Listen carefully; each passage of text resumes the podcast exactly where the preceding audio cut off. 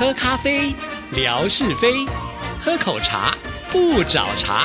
身心放轻松，烦恼自然空。央广即时通，互动更畅通。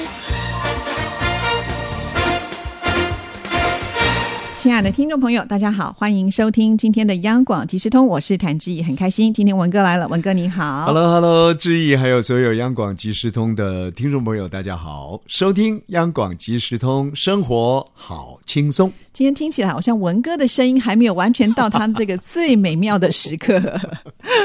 你你没有听人家讲嘛？说哎呀，这个很抱歉了，因为感冒了，所以呢，就今天不唱歌了，或者说唱歌不好听了。我常常在想啊，呃，我没感冒的时候呢，不太好听；感冒的时候可能好听一点。这个是有道理在里面的，是因为像以我们央广的金牌的主播。啊，以新闻的这个金牌主播，大家都很清楚啊，就是自立啊，李自李自立他也曾经来过我们的央广广即即时通时通嘛，因为听众朋友点名啊，他就是金牌主播，声音非常的好，嗯啊，那为什么好呢？因为他够厚、够重啊，有男性的那种雄性的、呃声音的感觉在里面，很明显。坦白讲，现在一般来讲啊，有很多男性的这个声音呢是比较中性，甚至于呢是比较阴性的。另外，我们还有一位特色啊，那就是过去跟谭志毅小姐在搭档的啊，也就是我们的冠佑。啊。冠佑呢是属于那种清亮型的，他那个声音呢、就好像那个蝉鸣一样啊，那个声音的那那种共鸣声呢也很强，但是它不像是李自力呢是厚重型的。啊，所以呢冠佑很清亮，一个在新闻部，一个在节目部啊，两个美声。像我啊，我坦白讲，我这再稍微拉拔一下我们的这个纯哥好了啊，纯哥可能听了接下来不高兴了，他说呢，我也是美声型的啊。坦白讲啊，纯哥跟我呢是属于一般型的，纯哥不开心了啊。什么是一般型？当然，纯哥的功力比我强很多了啊，但是我硬是把他拉来作为一般型，就是说我们的声音呢没有什么特别的共鸣感，有时候反而是感冒的时候呢，那个喉咙稍微重一点的，共鸣感比较容易出来。那个磁性就出来了。哎，所以所以那为什么这个听众朋友会喜欢纯哥啦？呃，对吴瑞文呢，可能有一点青睐啦，代表说不见得这个明星长得漂亮，人家就喜欢。这个纯哥跟吴瑞文呢，是属于呢不太美丽的声音主播，但是呢，也许我们还有一点呢，可以挑动这个听众朋友神经的。啊，或者像纯哥呢，我我我也很中肯的讲啊，因为就纯哥可能 越听 越觉得说，哎，怎么会是这样子讲我的这个声音呢？我觉得纯哥他一方面在主持节目的那种面面俱到，那种灵活度，还有就是说他要去掏这个来宾呢的一些内涵的时候，有时候我们会想说，哎，怎么还没有问到那个？哎，结果接下来呢，纯哥就问到那个了。啊，甚或是呢，问到那个之后呢，他又会转出其他的这个方向来，然后都带了一些趣味性在里面。那你听起来呢，就觉得好听。那吴瑞文呢，基本上来讲也没什么特色啊，那大大概就是插科打诨啊，就 然后呢，装作弱小啊，在过去的时间里头呢，被这个谢德沙欺负。哎，那听众朋友呢，就赋予了这个声音的演播者呢一份同情感。那也许呢，就不太在意于他的这个容貌如何了。我觉得这个是很现实的，就好像演电视一样，或者演电影一样。大概基本上来讲呢，希望他们的外形是好的，希望他们内涵是好的。那回到广播来讲呢，我们的外形就是我们的声音，我们的内涵呢就是我们所吐出去的每个话语的内容了啊。有人呢口吐白沫，有人口吐珠华，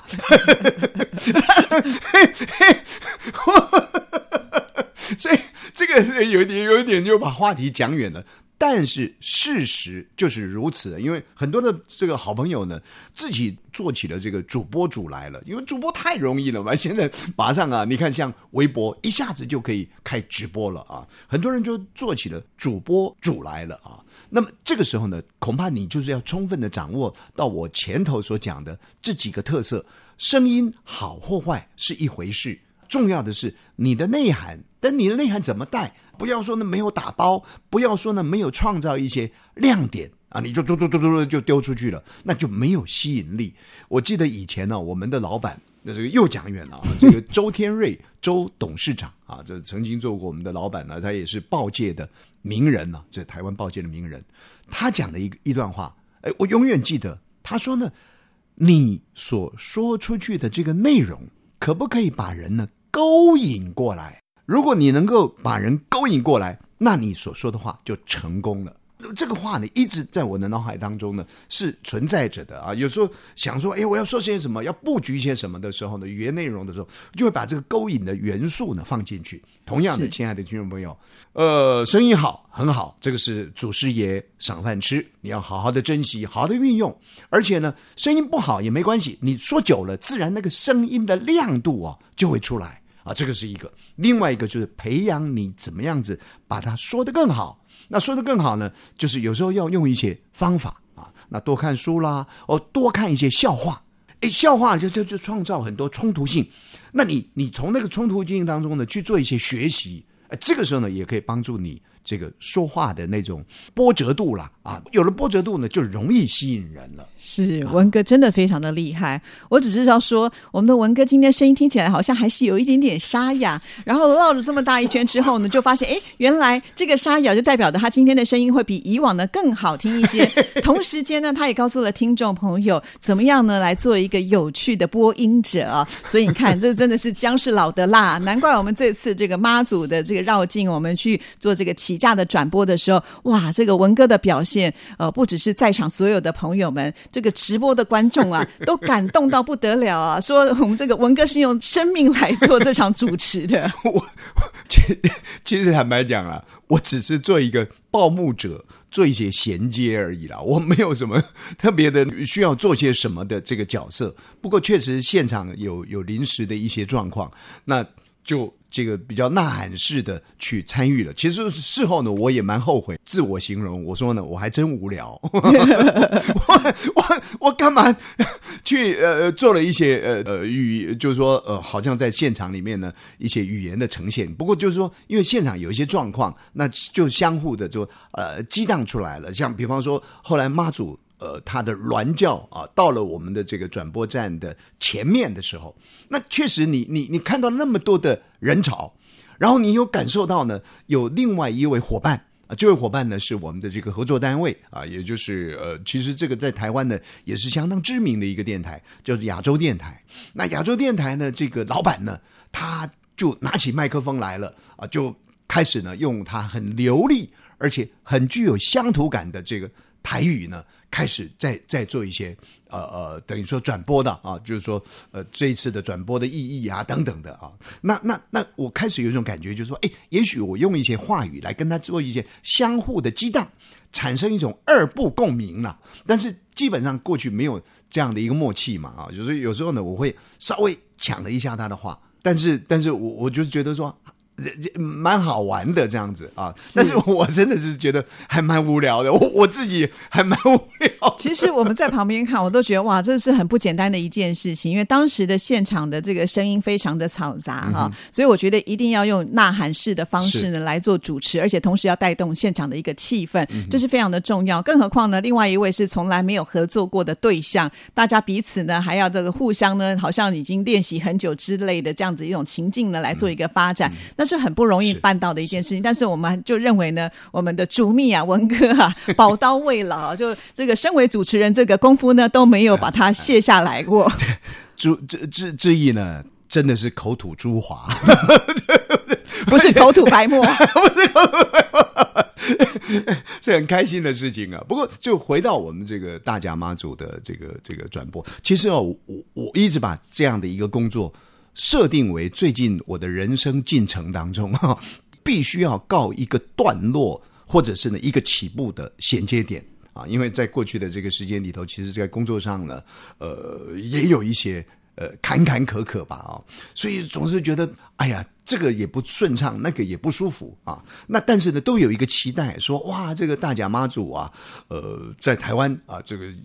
我讲不止台湾了啊，在全世界的这样一个宗教的记录当中呢，也是有它印记在里面的。那就是想说，把这个转播呢，如果能够呃，大家通力合作，因为最主要还是说我们央广的十一种语言，把这一次的这个转播把它完成。那这个任务呢告一个段落，感觉上的心情的那种那段落感，甚或是呢一种起步感呢，就我个人来说呢，比较容易的创造这样子。那那那那当然，这个这个等整个过程呢是告一个段落了啦啊，而且非常的成功啊！哎。对，呃，我我觉得这当中呢，人家讲说有有如神助了啊，但我我觉得当然就是有如妈祖呢在帮忙。其实从这一次的这个转播当中呢，我我我看到了啊，一个团队啊，甚或是呢跟我们合作单位的呃这些伙伴呢，他们可爱的地方，甚或是呢在合作的过程当中呢，前进后退。彼此之间相互掌握到一些一些方法啊，我我觉得这当中有有一一些合作的学问在里头。但是远的我们姑且不要讲啊，我们先讲志毅好了啊。其实志毅呢，也也让我们觉得很感动，因为刚开始的时候呢，其实我不敢跟志毅讲啊，就是说哎，志毅你你你要不要去啊？绕境啊，因为时间拖得太晚了。那是半夜的时间啊，到了深夜那天我们回到台北呢，已经呃三点多了，凌晨啊三点多钟了啊，这是 体力的一个大耗损啊。但是呢，就是稍微把这个话题带开的时候呢，志毅就说：“哎，愿意去哦，为妈祖啊，为我们这个团队。”其实哦，真的觉得很开心啊，因为不然自己没去的话呢，我也很想自己直播一下，总是觉得说少了那一块。嗯啊，当志毅讲愿意的时候呢，我还试探着问志毅说：“哎，真的吗？你不会觉得累吗？你家呃回到台北以后，那那么深夜了，你还要再回去方便吗？”结果这些周边问题，志毅都把它解决掉了啊。然后呢，那一天呢，也也透过我们的微博呢，就呃立即的播出。帮央广这个十一个语言，再加上一个绝对不可缺少的普通话、华语的对中国大陆的一个广播啊的一个转播，我觉得这个才是一个圆满啊，就是这个就是就质疑的这个部分。另外还有一个，我觉得也特别值得一提的，也就是我常喜欢跟大家开玩笑，我说呢，哎，这个人呢叫做博士，可是真正跟他相处之后呢，你会发现这什么博士啊？也许因为我这个天生贱贫啊，学问也不到哪里去啊，读的是一个小小的专科啊，有时候呢就就会特别鄙视人家呢，呃，学问特别好啊，说啊这博士，我心想博士博士不过就这样子，好像比我这个读专科呢也好不到哪里去，所以有时候呢，我我往往会去有一个固定的一个概念，觉得说啊，一个名人呢大概就很难搞，一个名人问题大概很多。啊，但这次我们的合作对象呢，这个这位小姐，我想很多的这个听众朋友啊、观众朋友，如果关心台湾的这种影视平台的话，也知道啊，这个是台湾的一位著名的主持人，要国民主持人，但是他能言善道，听说呢是补教界出来的嘛，就是虞美人小姐啊，是现在也是我们综艺界啊主持界的一咖了啊，一个一个大咖。那这一次其实转播的一个促成呢，也是在一个非常非常简单的一个因缘之下，就是虞美人小姐跟我们的董事长也是大作家啊陆平平陆小姐呢，就就这样对上话了，然后就说：“哎，你们有这些语言，要不要来转播？”就是只是很单纯的一段话。那后来呢，董事长觉得说：“啊，这个是很好的事情，应该把台湾这样的一个宗教文化多元的活动呢传递出去。”那我就开始衔命啊，有有这样的一个机会跟虞美人小姐来接触。几次接触的过程当中呢，我第一个概念本来想说：“哎，这个人哦，一定是大牌，一定是。”这个眼高手低啊，很多的事情忙得不得了，哎，会差遣你这个，差遣你那个的啊，一定很难沟通啊。其实我有提醒我们周边的一些同事的，要特别留意。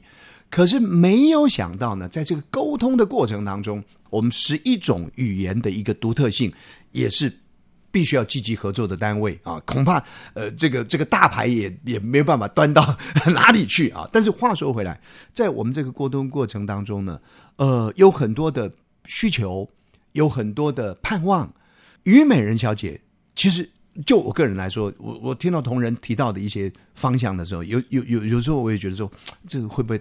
太多的要求了？人家做得来吗？可是基本上在互动的过程当中呢，大概虞美人呢都吸收了啊，就说啊好，这个事情呢我们来看看啊，呃一定要怎么处理啊，如何如何的，所以整个互动的过程呢就显得是非常的这个顺畅的。甚或是呢，我我再讲一个一个过程啊，媒体没有报道的，我再讲一个过程，什么过程呢？就是那一天呢，呃，大甲妈祖整个銮教呢要经过我们的国际舞台呃呃对国际舞台啊转播台的时候呢，那虞美人小姐呢本来有一个想法，就是说啊，那到时候呢，因为这个銮教銮教哎为什么会抢教？去到这个村庄那个村落。很多人呢要把这个教呢抢到他们自己的村庄来，为什么？因为他们在心中认为妈祖是可以庇佑的啊，所以到了我这里来呢，稍微停留个十秒钟、二十秒钟、一分钟啊，都是一种祝福。是，所以呢，当时虞美人小姐就说，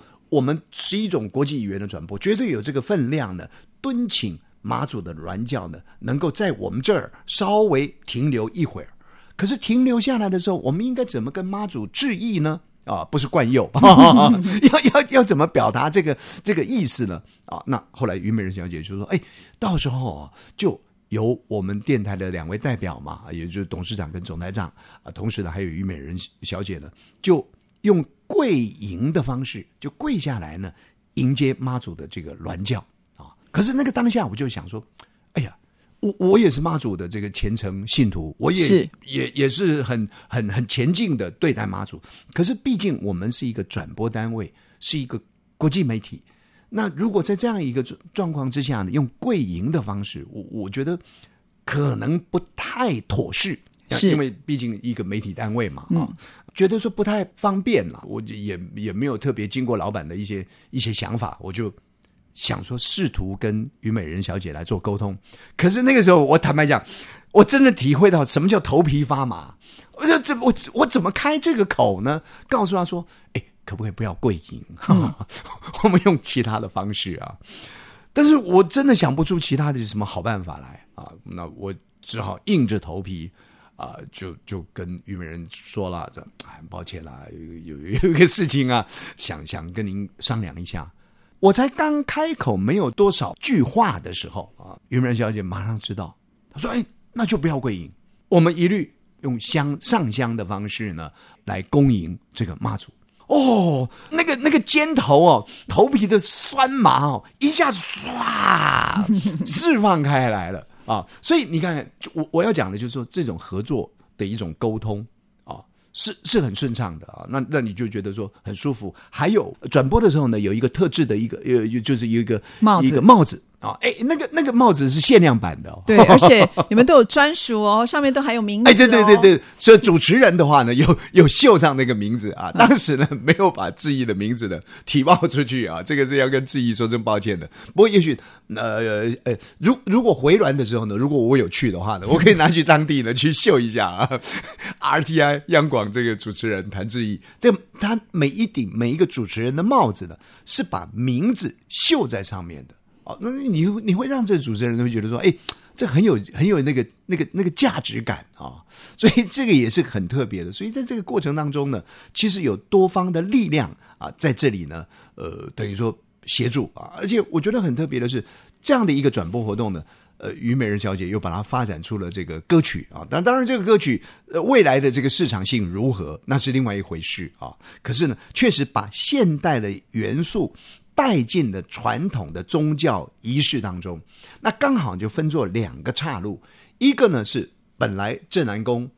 继续保有它原来的这个传统的呃有关于迎妈祖、妈祖绕境的这个仪式，可是另外一个呢就把比较新的这些元素呢带进去，比较看看可不可以吸引呢更多的这个年轻人啊，信仰是共同的，可是呢。呃呃呃，连接的方式呢？也许像我我女儿就常讲啊，老旧的什么贵啦、饼干啦，她不见得爱吃啊。一吃到那口味，就是这老人家吃的；吃这口味呢，就是我们年轻人的口味。所以怎么样子去把那个精神带进来，但创造一个新形式的饼干，什么 Q 饼啊，什么东西放在里面呢？那它才容易连接进。这样的一个精神里面来。是哇，其实本来还有很多的话想要请文哥讲，但今天时间已经不够了，因为我觉得这次有蛮多的一些感触跟想法啦，也希望呢听众朋友还是要帮我们多多看回放啊，是是，对对对，那但其他的部分我们就留到下个礼拜再跟听众朋友做分享好了，好，好，谢谢文哥，谢谢，谢谢，拜拜。